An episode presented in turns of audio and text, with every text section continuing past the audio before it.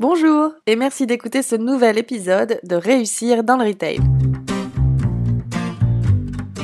Bienvenue à tous. Réussir dans le Retail, c'est la chaîne de podcast du cabinet RMS. Chaque semaine, nous interviewons des acteurs du retail ou partageons des points de vue qui, nous l'espérons, pourront être des sources d'inspiration dans votre quotidien. Aujourd'hui, la parole est à Axel, directrice associée de RMS. Bonne écoute Bonjour Jean-Paul. Bonjour Axel. Bienvenue dans ce podcast Réussir dans le retail et merci d'avoir accepté notre invitation. Eh bien, merci de m'avoir invité. Je serais ravi de répondre à tes questions. Top. Alors Jean-Paul, aujourd'hui tu es responsable du service certification de l'Opcommerce. Du coup, je vais te laisser te présenter, nous parler de ton parcours et euh, de tes missions aujourd'hui euh, à ce poste. Alors, ben, mon parcours euh, n'a rien à voir avec la certification au départ, puisque au départ j'ai fait des études d'économiste euh, et sur de la macroéconomie, donc euh, plutôt orienté sur les stratégies de politique publique en termes de politique industrielle, en termes de, politique emploi. dans ce cadre-là, eh bien, et comme je te dis, il y, a une, il y avait un, élément très important dans la, la stratégie des politiques publiques, c'était la formation professionnelle, mais d'un point de vue macroéconomie. Et c'est vrai que je me suis très vite intéressé à cette formation professionnelle et aller voir ce que sur le terrain donnait cette formation euh, professionnelle. Et en fait, bah, j'ai découvert ma, voie. Et donc, euh, j'ai eu à choisir à un moment donné entre continuer euh, dans le côté rationnel de l'économie ou euh, me laisser entraîner par le chant des sirènes de la formation professionnelle. Et j'ai choisi la formation professionnelle, d'où ma présence aujourd'hui. C'est le second qui a gagné. D'accord. Exactement. Top. Alors explique-nous quelles sont tes missions à ce poste, quelles sont tes responsabilités?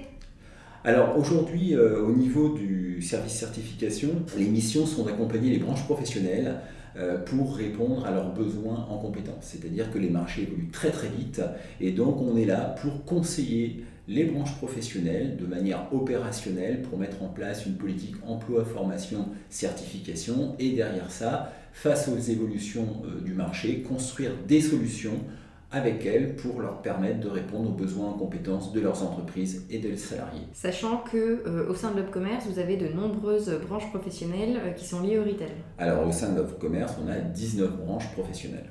Dont les branches du retail comme euh, les grands magasins, le commerce succursaliste de l'habillement, le commerce succursaliste de la chaussure. Effectivement, dont les branches du, du retail qui font partie de l'Opcommerce.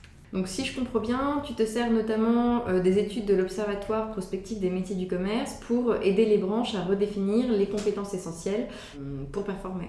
Alors à partir des études de l'Observatoire prospectif du commerce, eh bien, on va identifier en fait les évolutions euh, du marché et puis surtout, on va identifier les évolutions des métiers et les besoins en compétences qui se cachent derrière. Et à travers ces, les éléments qu'on aura identifiés, eh bien, on va essayer d'apporter, de construire des solutions certifiantes pour permettre eh bien, de cette montée en compétences, de répondre aux évolutions du marché et derrière cela, eh bien, pouvoir former le, personnel et donc mettre à disposition tout un dispositif de formation qui permettra euh, d'assurer cette évolution du marché et euh, d'apporter une montée en compétences. Et du coup, quand tu parles de certification, ce sont les certifications qu'on retrouve euh, au répertoire spécifique, au RNCP, mais pas que, ça englobe également les titres du ministère de l'Emploi, etc.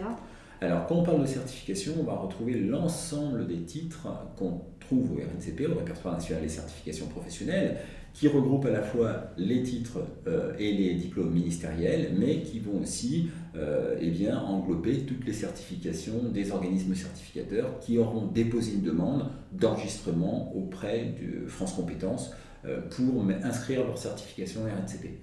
Donc on est très large en termes de, je d'organismes certificateurs. Et puis d'un autre côté, on va retrouver les certifications euh, au répertoire spécifique aussi, qui là sont des certifications qui portent sur euh, des euh, activités, des compétences complémentaires à un métier, complémentaire à un emploi. Donc ce que tu me disais quand on a préparé euh, ce podcast, c'est que tu conseillais aussi les branches euh, sur l'avis à donner euh, lorsque France Compétences va analyser les demandes de dépôt de certification au répertoire spécifique ou au RNCP. Est-ce que ça a une valeur ajoutée pour les métiers qui les concernent? Alors en fait, on apporte un appui technique aux branches professionnelles. C'est que dans ce cadre-là, parfois elles sont sollicitées par les organismes certificateurs pour qu'elles donnent un avis sur les certifications qui seront inscrites au répertoire national des certifications professionnelles ou au répertoire spécifique. Et là, nous, on apporte un appui technique pour conseiller les branches par rapport à cet avis. Donc on fait euh, pour certaines branches professionnelles une analyse de ces certifications et on euh, conseille ces branches en leur donnant, euh, ben, je dirais, un, avis à suivre ou à ne pas suivre, mais à mettre en place.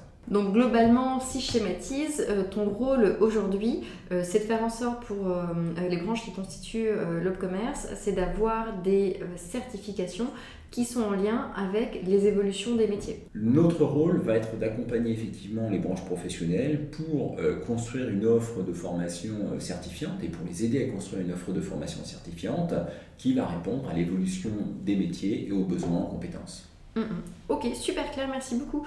Du coup, quels sont les enjeux de la certification pour, euh, les OPCO au-delà des branches? Bah, Les enjeux de la certification pour les OPCO, euh, restent quand même ça reste un outil pour accompagner les branches professionnelles dans le cadre de leur euh, gestion prévisionnelle des emplois et puis dans le cadre de leur adaptation aux évolutions du marché.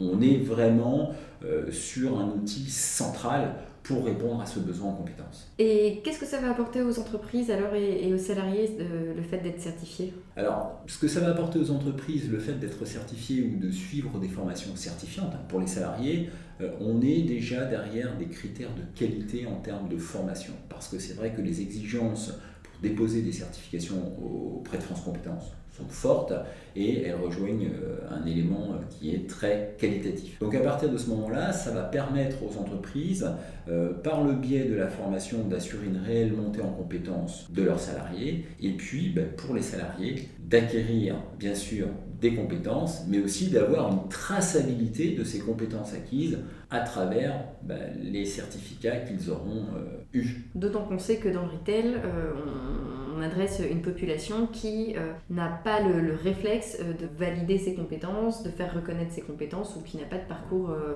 académique particulièrement développé. Alors dans le, dans le retail, effectivement, on a des personnes qui parfois arrivent avec un niveau de, qualification, enfin de, de, certification, de qualification faible, parce qu'on est plutôt sur des personnes qui ont des appétences, qui ont des, des, compétences comportementales très adaptées pour le, le retail par exemple les enseignes relationnelles hein, pour aborder le, client.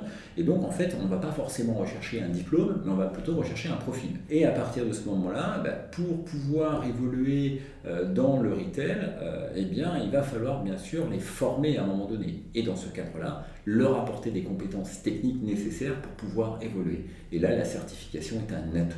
Alors toi qui travailles sur des études de l'Observatoire prospectif des, métiers du commerce, justement, euh, bah, j'imagine que tu vois le, retail évoluer, particulièrement avec ce qui se passe en ce moment. Et, donc du coup, qu'est-ce que ça a comme impact sur l'évolution des, compétences métiers pour le retail? Bah, Ce qu'on peut voir dans les, études qui relèvent de l'Observatoire, euh, déjà c'est un renforcement de la concurrence avec notamment toute la vente en ligne, tous les, points de vente en ligne, et puis aussi euh, eh bien, ce retail qui est challengé par l'évolution du comportement client et par les attentes des, clients. Donc à partir de ce moment-là, ça nécessite aux euh, entités du retail de se, pouvoir se différencier et pouvoir capter, appréhender cette évolution de la relation client pour y répondre. Et donc ça nécessite eh bien, forcément une montée en compétences. C'est-à-dire que s'aperçoit que de plus en plus le métier euh, lié à la vente va évoluer. Euh, les compétences techniques de base ne sont pas forcément suffisantes. On cherche aussi des compétences comportementales pour jouer sur la relation client, pour jouer sur les émotionnels clients, pour faire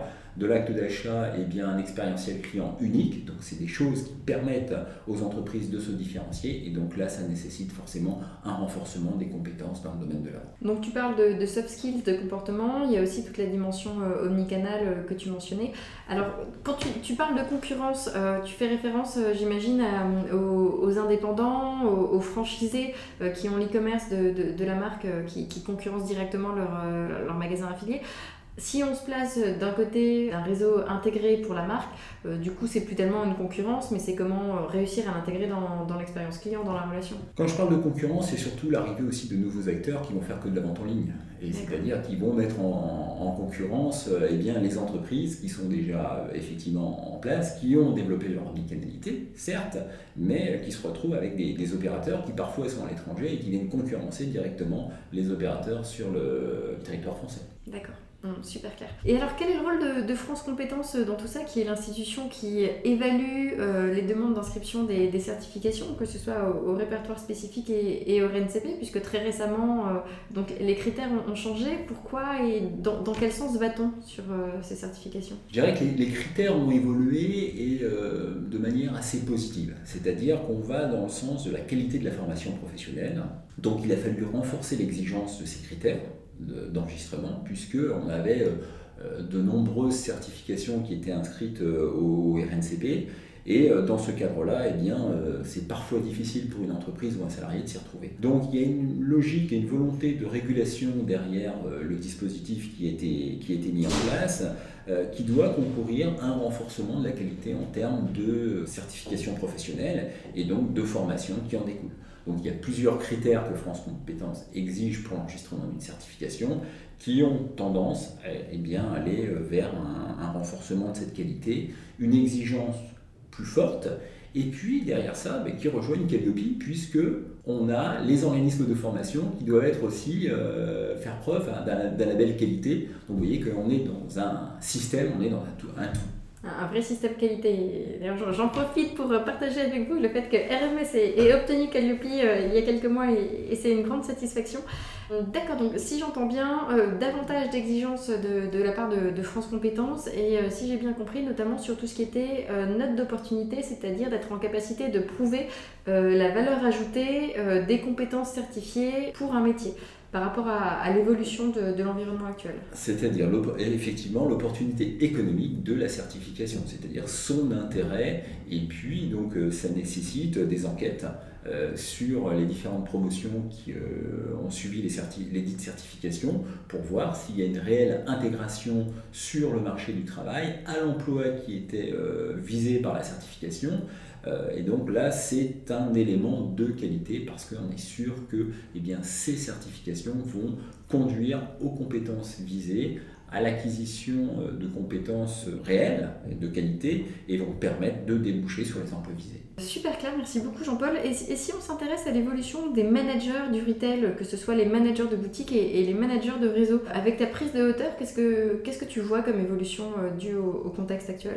Ben, On va dire que par rapport au contexte actuel, euh, leur rôle il est primordial. Il est primordial parce que ces managers de, proximité euh, eh bien, doivent accompagner leurs leur magasins, leurs équipes, et doivent mobiliser leurs équipes dans un environnement ben, qui est incertain, qui est complexe, et d'autant plus qu'avec cette crise sanitaire, c'est très très compliqué. Donc leur rôle devient essentiel pour eh bien, permettre à leurs équipes euh, à la fois de se mobiliser, euh, d'évoluer et puis de répondre aux attentes aussi des clients. Et qu'est-ce que tu identifies comme compétences pour leur permettre de remobiliser les équipes dans ce contexte? Qu'est-ce qu'on va adresser spécifiquement aujourd'hui? Ben, On va surtout être sur des, compétences qui vont tourner autour de la mobilisation des, des collaborateurs et puis euh, cette capacité à mobiliser des collaborateurs. Donc là, au-delà des outils techniques, on va surtout être aussi sur des compétences comportementales. Et là, ces compétences comportementales, elles ont un rôle essentiel euh, pour des managers qui vont euh, pouvoir euh, exercer une sorte de leadership auprès des équipes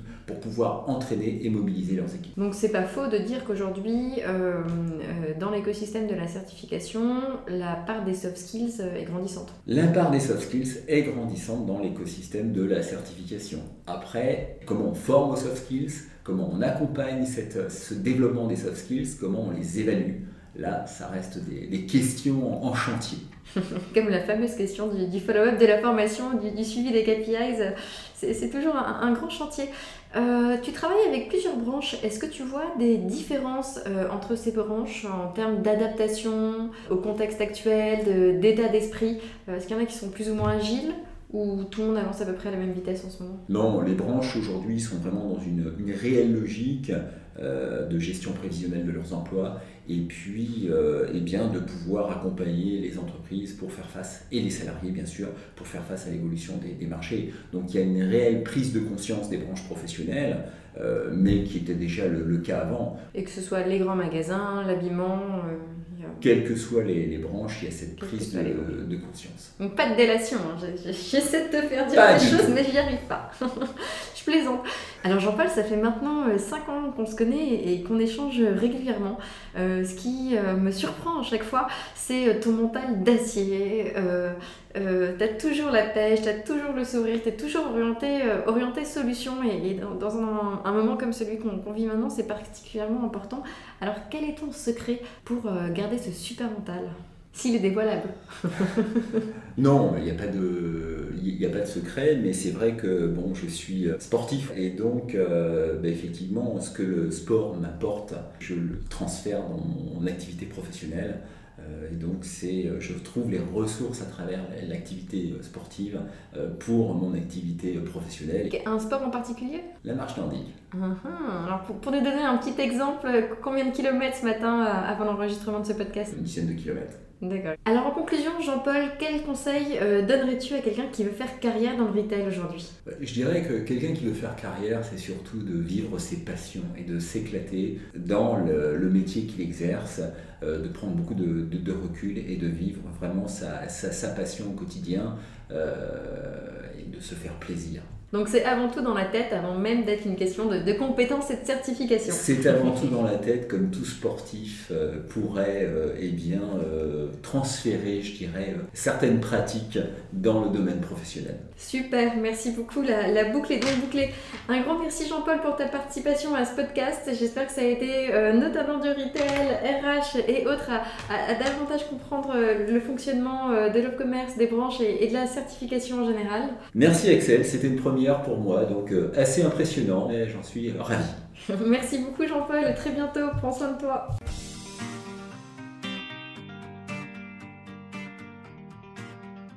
Merci d'avoir écouté cet épisode de Réussir dans le Retail. Nous espérons qu'il vous a plu et qu'il vous a donné des idées. Réussir dans le Retail est diffusé sur SoundCloud, Apple Podcast, mais aussi sur le compte Instagram de RMS, Retail Management Service. N'hésitez pas à nous laisser un commentaire, vos impressions nous intéressent pour améliorer notre format. Vous pouvez aussi nous proposer des sujets à traiter ou des personnalités à interviewer. Si vous voulez soutenir notre chaîne Réussir dans le Retail, partagez ce podcast et parlez-en autour de vous. Un grand merci à Aurélia pour la musique. Vous pouvez écouter son album intitulé Blue Inside sur YouTube.